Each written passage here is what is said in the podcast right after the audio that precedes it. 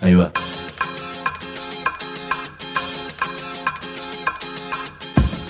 La Vaca es una colecta de recursos, es una cooperativa de trabajo, es una página web, un periódico mensual, una editorial, una cátedra, un bar. Es lo que necesitamos crear para ganarnos la vida y perdernos la obediencia de vida. La Vaca es comunicación, ida y vuelta. Ahí va. Decimos no te calles, decimos como se te cante, como te salga, como puedas. Decimos para que escuchen los que te dicen, vos no digas ni mu. Ahí va. Dicen que sigue el frío, pero en este programa lo que sigue es el calor, sobre todo cuando vemos que la gente es capaz de hacer cosas como las que hoy te vamos a contar aquí. Y encima, como siempre, tenemos a Pablo Marchetti con sus recomendaciones musicales en el grito pelado. La entrada es absolutamente libre, eso sí, te pedimos dos palabras. Decimos. Hay comunicadores, periodistas, escribas, locutores, editorialistas, opinólogos, denunciadores, mobileros, columnistas, conductores, especialistas, interpretadores. Mejor decir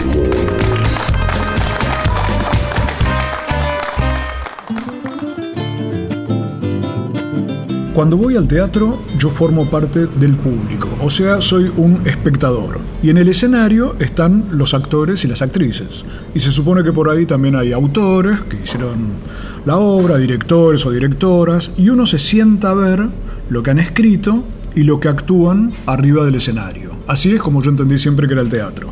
La pregunta es, ¿qué pasaría si el público se convierte en el protagonista? ¿Qué pasaría si los vecinos y las vecinas, que siempre son espectadores, que van y se sientan ahí en la platea o en los palcos, se transforman en personas que saltan al escenario o incluso en autores de la obra teatral? ¿Y qué pasaría si eso además se transforma en un fenómeno de creación, de diversión y de la más gratuita libertad de expresión? Una pista para todas estas preguntas, hoy ando medio enigmático, se concentra en dos palabras, teatro comunitario. Y estamos con Luis Sarranz, periodista y escritor, integrante de la revista Mu, que ha publicado un libro maravilloso que habla de todos estos temas. Ese libro se llama Actores Sociales, el Teatro Comunitario Argentino, Experiencias, Dramaturgia y Guía. ¿Lo dije bien? Perfecto. Bien. Entonces, Luis, a ver, empezá a desasnarme un poco. ¿Qué es esto del teatro comunitario? Esto de que la gente empezó a cambiar su rol de ser simplemente espectador de lo que hacen otros. Esto del teatro comunitario es algo maravilloso porque, como vos señalabas, es precisamente eso, eh, vecinos convertidos en actores, vecinos que se empiezan a juntar y a partir de ese intercambio eh, de juegos, de participar en actividades lúdicas, de fomentar la creación, empiezan a crear obras que en la mayoría de los casos tienen que ver con la identidad de cada uno de los lugares donde se asientan estos grupos. Y a partir de esa investigación, de ese juego, de ese entramado, de ese tejido, empiezan a crear espectáculos eh, y obras teatrales. Y son maravillosas, son muy buenas y es y se produce este fenómeno de lo que eh, habitualmente eran espectadores se convierten en protagonistas eh, sociales también, por eso el libro tiene ese nombre, porque también eso genera todo un entramado y un cambio en el barrio. Imagínate los vínculos como de golpe con el carnicero con el que le vas a comprar, también es tu compañero que protagoniza la obra, el remisero, la maestra, el desocupado. También participa. Eh, también participa. Entonces se da todo un, un cambio en el barrio muy interesante y los espectáculos son maravillosos, digamos, porque empiezan a contar la historia del barrio, la historia que nadie quiere contar o que la cuenta de una manera tergiversada.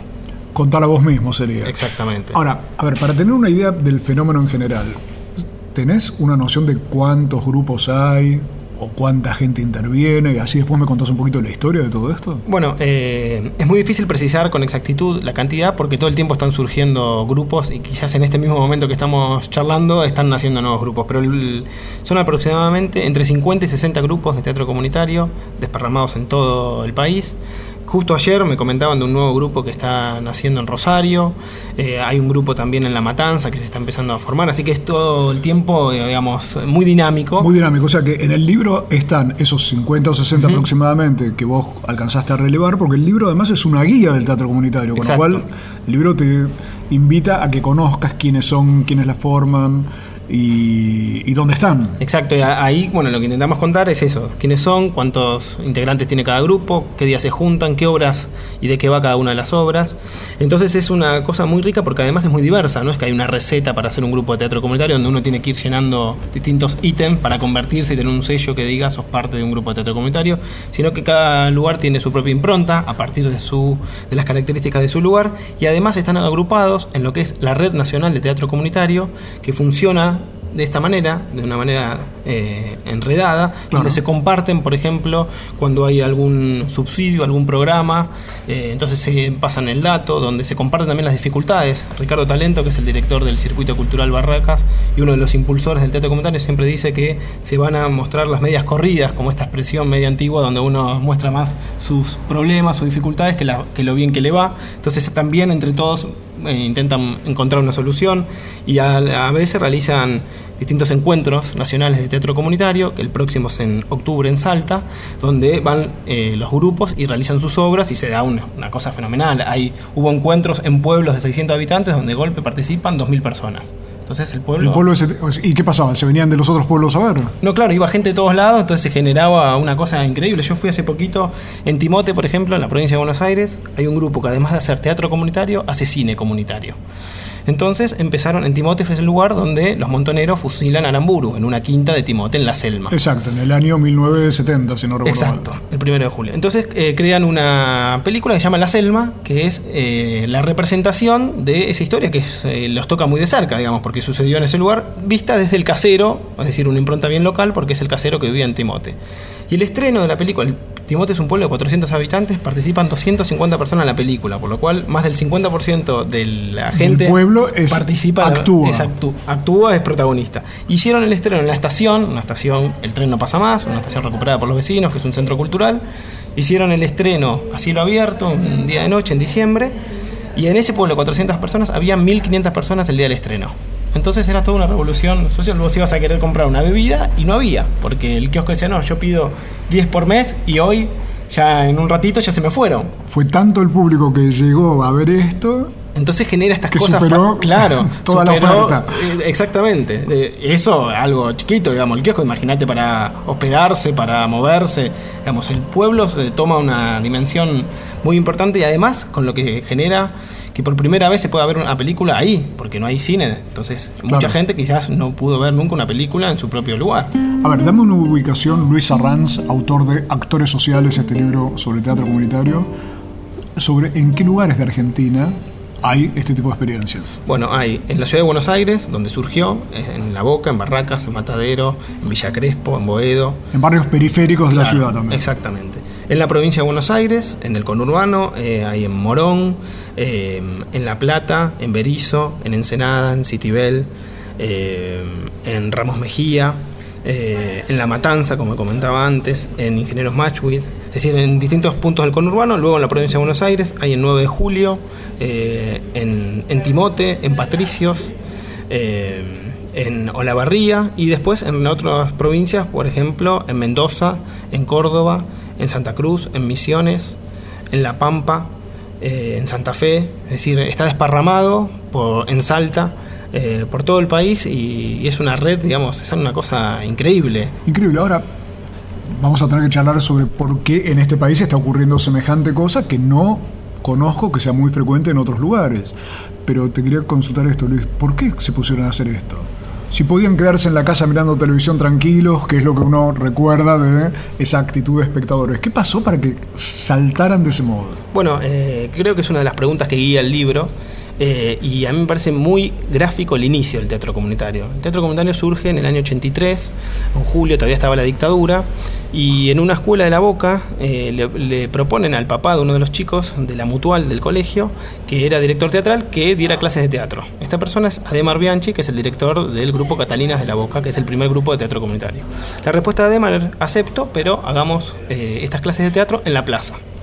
Recordemos todavía, estaba la dictadura, por lo cual había estado de sitio, por lo cual no era una cosa menor esa propuesta, pero no les importó, o sí, y siguieron adelante y lo hicieron. Entonces empezaron a jugar, a ensayar en la plaza, con choripaneadas, una, una manera de integrar al barrio y empiezan a hacer una obra del siglo V español que tenía que ver con la censura que imponía el rey, que era una especie de metáfora de lo que sucedía en Argentina con la dictadura. Típico de esa época, decir las cosas de otro, modo, y que todos entendiéramos. Exacto. Y logran hacer el estreno, que además es un éxito teatral, porque asisten casi 800 personas a ver, digamos, lo que estaban haciendo ahí, y en el medio de la obra sucede algo maravilloso. En el medio del espectáculo caen dos patrulleros y un helicóptero en el cielo, y era la policía que iba a averiguar si tenían permiso, interrumpen el medio de la obra y los vecinos que estaban actuando mienten, por lo cual, es decir, actúan y dicen, sí, sí, tenemos permiso. Era mentira, pero la gente que estaba mirando la obra pensaron que los policías eran vecinos que estaban actuando y que aparecían. Entonces cuando se va, los policías todos empiezan a aplaudir pensando que era parte de la obra, parte del guion. Que, se iba parte del elenco. Claro, pero en verdad eran policías reales. Entonces el primer, la primera función, además de haber sido un éxito teatral, fue un éxito social, porque fue una manera también de curar las heridas que estaba dejando la dictadura, de encontrarse, de recomponer esos lazos. Y a partir de ahí fue que empieza toda esta historia maravillosa. Ahí tenemos la historia de cómo arrancó. Entonces ahora vamos a ver cómo sigue esto que es, como dije antes, una cuestión también de creatividad y de libertad de expresión charlando con Luis Arran sobre lo que es el teatro comunitario y me tenés que contar algunas cuestiones por un casamiento al que fui el otro día. Vamos a escuchar la voz de uno de los próceres del teatro comunitario argentino, don Ricardo Talento. Vos sabés que este espectáculo nació en el 2001, eh, cuando los vecinos de Barraca veían venir lo duro que se venía el 2001 y entonces justamente los vecinos dijeron, ¿por qué no hacemos un espectáculo donde sea una fiesta, que podamos jugar, aunque sea en forma ficcionada, que nos conocemos todos, que podemos disfrutar todas las generaciones juntas? Y ahí nació como estructura el tema de la fiesta de casamiento, ¿no? que en una fiesta de casamiento uno generalmente o es pariente o es amigo, y hasta si es colado es porque te enteraste que de algún amigo que había fiesta. Entonces en ese ámbito de fiesta de casamiento se arma un clima de de participación, de encuentro. Y lo interesante que después de 15 años uno dice, ¿por qué sigue funcionando este espectáculo? ¿no? Porque evidentemente más allá de que las crisis se superan, lo que por ahí no se ha superado es la necesidad de encuentro. Decimu. www.lavaca.org Decimu. Nuestros libros tienen orejas y corazón. La Vaca Editora. Escuchan y laten. www.lavaca.org. Una red de pensamiento libre que financias vos. La Vaca Editora. Encontralos en las librerías amigas o en www.lavaca.org. Si trabajas en el Estado, municipal, provincial o nacional, sabe que tenés dónde informarte. www.eltrabajadordelestado.org El sitio web de la Asociación Trabajadores del Estado. Noticias, opinión, entrevistas, videos. www.eltrabajadordelestado.org desde 1925, presentes en la defensa de los derechos de los estatales argentinos. Asociación Trabajadores del Estado. Decimu. No adivinamos el futuro. Creamos el presente. Decimu. Por el derecho a la rebeldía.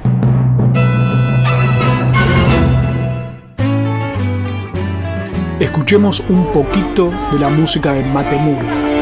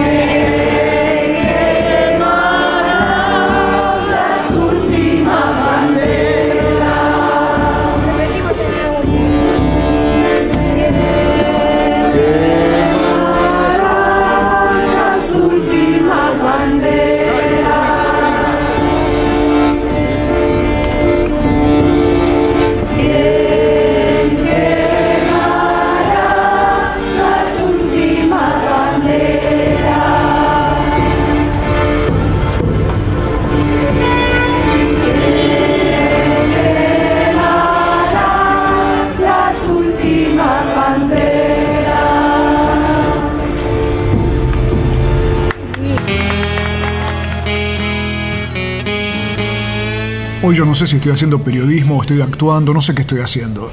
Estamos haciendo esto que no es un programa de radio, esto es Decimú, se puede escuchar siempre en www.lavaca.org o en la página de Farco.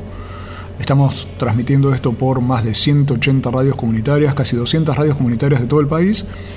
Y hoy estamos hablando de los actores sociales, el fenómeno del teatro comunitario en la Argentina. Un libro editado por La Vaca, o que en realidad La Vaca tiene el honor de poder publicar este libro eh, investigado, escrito, trajinado y vivido por Luis Arranz, periodista también de la revista Mu.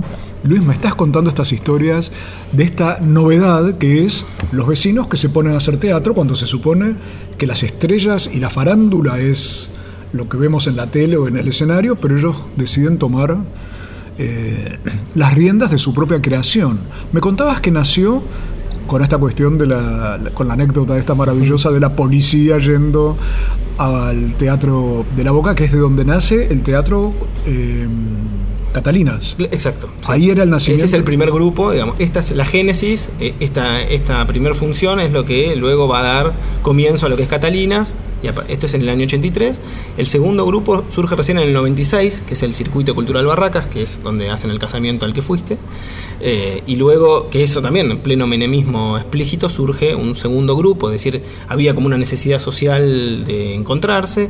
Luego surgen algunos grupos en el año 99 en Misiones, dos grupos. O sea que esa época fue una época como pasa con las fábricas recuperadas Exacto. y con tantas cuestiones. Fue una época de surgimiento. de estas cosas sociales. Y, y post 2001 es la explosión eh, en ese momento asambleario, eh, de- donde los vecinos toman esto. Y además es muy interesante ver cómo después de la práctica lograron ir sistematizando algunas cuestiones y tomar, por ejemplo, conceptos como que todos somos capaces de crear, todos somos artistas, porque también está esta idea, como vos decías, de los artistas elegidos, digamos, iluminados. Claro, son tipos que saben actuar y saben hacer cosas. y uno solo tiene la posibilidad de ver, digamos, ¿no? Exacto. Y pedirle un autógrafo, en el mejor de Exacto. casos. Entonces ponen como en discusión esa, esa cuestión Claro. a- al poner eh, estas obras de, tan, de tanta calidad y además que dinamizaron en cierto punto la, la escena teatral, porque siempre son obras con muchísimos actores en escena, con música en vivo, con cuestiones, una obra en Citibel, por ejemplo, que cuenta la historia de Citibel, el grupo se llama La Caterva, hay autos antiguos que participan en la obra, autos reales antiguos que participan en la obra, es decir, con toda la logística que implica poner un auto real en escena. En otra obra de un grupo de la provincia de Buenos Aires son caballos, entonces cada vez que el grupo sale de gira hay alguien que no participa del grupo pero que se ofrece a llevar los caballos porque tiene ese tráiler que va atrás de la camioneta. Que va atrás. Pero ¿y la obra ahí dónde se representa? O se representan las plazas, En en, las en espacios públicos, en una estación recuperada, en la calle también hay un ahí el teatro comunitario modifica eh, la geografía del barrio porque lo que es una plaza o una calle se convierte de golpe en el escenario para una función. Luis Arranz, eh, dame una sospecha tuya de por qué tanta gente decidió cambiar ese rol de espectador al de ser protagonistas, autores, intervenir en las obras y demás. Yo creo que se juegan muchísimas cosas en el, en el momento en que empiezan a participar, digamos, del trato comunitario, porque a lo largo de todos estos años de investigación recogí muchos testimonios de la gente que decía, yo no llegaba al grupo y no, miren que yo no sé hacer nada. ¿eh". Como que hay un disciplina, disciplinamiento de los cuerpos que tenemos incorporados sin darnos cuenta. Y pero es lo que diría yo, no sé hacer nada. Yo, Claro. si quieren, los, cebo mate, pero. Y a los cinco minutos eh, uno empieza, y hay varias cosas que ahí eh, eh, yo empiezo a pensar. Por ejemplo, los adultos en, en determinada edad de nuestras vidas dejamos de jugar. Totalmente. Es como que el que juega es un tonto. Y el teatro comunitario pone en discusión esa cuestión porque permite que uno esté jugando con otra gente de su edad, con otros, con chicos. Casi no existen espacios donde los chicos jueguen con otros adultos. Claro. Que en un momento eran los clubes, pero eso se fue perdiendo, digamos, como espacio de eh, integración social. Claro, podés disfrazarte. Claro. Cosa que también uno hacía de chico, ¿no? Exacto. Y eso. Bueno, yo medio medio ando disfrazado, pero lo cierto es que podés disfrazarte para divertirte y para actuar y para representar. Claro, y además hay como una especie de, eh, digamos, en los momentos más bravos, una especie de, de, de anticuerpo que tiene la sociedad o que tiene, eh, que, te- que tiene la gente, eso que los medios llaman la gente común, que como si, digamos, hubiese gente que no fuera común, ¿no? Medio raro Claro, esa exacto. Eh, como un anticuerpo a salir y de en vez de estar encerrado en la casa de uno, encontrarse con otros, eh, participar de alguna actividad. Y el teatro comentario genera esto, es una actividad muy libre porque tiene la dinámica que tiene la sociedad. Hay gente que de golpe deja de ir porque se cansa, se muda, se embaraza, eh, se- después se vuelve a entusiasmar, otros que... Entonces Cambian los vecinos. Claro, y también para los que dirigen es muy complejo porque vos tenés una obra y no es que, que se incorpora a alguien le decís, mira, aguantá 5 o 6 años hasta que hagamos una nueva obra y ahí no, sino que hay que adaptar lo que ya está escrito a la incorporación de nuevos actores. Claro. Eh, con Ahora, pero por ejemplo, ¿los hacen estudiar teatro al estilo de, de escuelas teatrales? No. No. Esa es una de las grandes diferencias. No es un grupo de teatro dirigido, por, ni incluso ni los directores a veces son especialistas en teatro, sino que lo que está puesto en juego es la capacidad de crear a través de distintas dinámicas, que cada grupo tiene su propia, digamos, eh, dinámica o su propia forma de- o metodología para llevar adelante sus obras, pero si no, poner en juego esa creatividad que todos tenemos y a través de eh, juegos, de canciones, poder ir contando de- determinada historia. Y a partir de ahí surgen cosas maravillosas como esta del casamiento de Anita y Mirko. eh, A ver, ¿qué es eso? bueno, el- es una obra del Circuito Cultural Barracas que estrenaron en el año 2001 y es un casamiento de dos familias. Anita, que es una familia italiana, por lo cual reproduce todos los ritos italianos, y Mirko, una familia rusa, que también, digamos, mucho más fríos, más, lo de la- el estereotipo de los rusos. Entonces se reproducen todos los ritos que suceden en un casamiento. Uno va, las mesas son de ocho personas, es decir, que si vos no vas con ocho, compartís la mesa, como te pasa en cualquier casamiento, que a veces te toca con... Entonces los primeros diálogos son típicos diálogos de rutina, digamos. Enseguida llega las- la comida y la bebida, por lo cual el interés... Vos vas a teatro y comes de paso. Claro. Yo cuento otra cosita. En- cuando estás haciendo la cola ya vienen Sí. los propios actores a decirte qué suerte que viniste al casamiento y demás. Y se produce algo, ayer fueron amigos míos y decían, qué gente encantadora. Claro, se produce un contacto Exacto, muy- ya te tratan como que si vos estás entrando a los, un los tíos exacto. lejanos, entonces también ahí ya vos un poco empezás a actuar, porque si no quedas como medio descolocado. Eh, entonces, bueno, viene la comida, lo, lo cual resuelve el interés gastronómico que a todos nos generan este tipo de eh, eventos, y enseguida todos los rituales, la música, el ramo, el vals, la torta, entonces vos a los cinco minutos estás bailando y ya no sabés quién es actor, quién es vecino, quién es público, entonces se da una dinámica, una cosa de encuentro muy interesante y hace que esto, esta obra que surgió en el 2001, que se da todos los sábados, con absoluto éxito, porque todos los sábados esa sala llena, demostró también que había una necesidad social de generar este espacio de encuentro eh, y, de, y, de, y que los vecinos y que el público pudiera jugar. A ver, Luis, decime esto. ¿Cómo se compra el libro? Porque a la vez, al comprar el libro, vos tenés el acceso y la guía para ir a cada una de estas obras. Bueno, el libro se consigue en Mu, en Mu Punto de Encuentro, y en distintas librerías de, de la ciudad de Buenos Aires y del interior. También eh, por mail lo pueden pedir a infolavaca.yahoo.com. Ah, o sea, se puede pedir a infolavaca.yahoo.com.ar, en mu punto de encuentro, que es Hipólito Yrigoyen 1440, y buscarlo en librerías Exacto. o reclamarlo porque entonces enseguida le llega. Exacto. Y allí está entonces la guía para que uno pueda saber si quiere ir a un casamiento. Exacto. O a, o- o a otro tipo de. Por ejemplo, yo fui el viernes a ver una obra que es El Fulgor Argentino, que es una de las obras representativas de Catalinas, que es la historia de la Argentina a través de un club social y deportivo que se llama El Fulgor. El fulgor. Ahora tenés que contármelo a ver cómo es la historia argentina y a ver si descubrimos también cómo es el futuro argentino.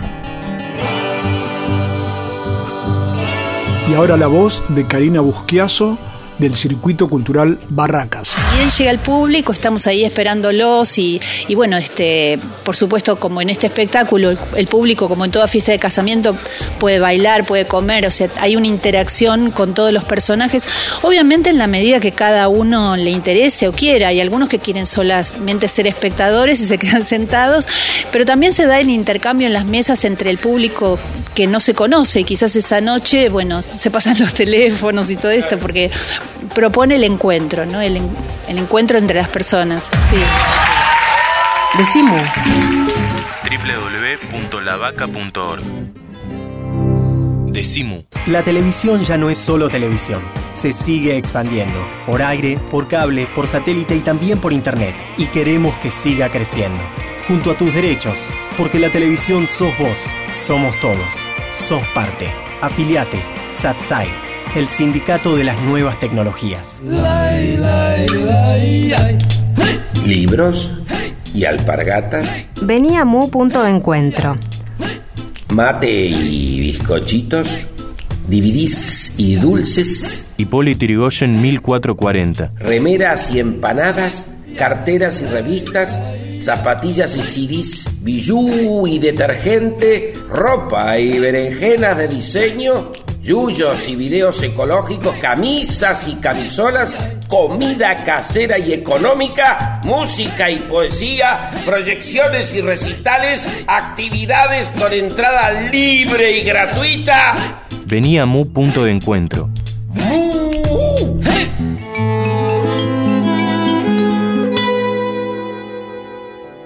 Decimu. Decimu. Si no estás bien de la cabeza, sumate. www.lavaca.org. Decimu. www.lavaca.org. Decimu.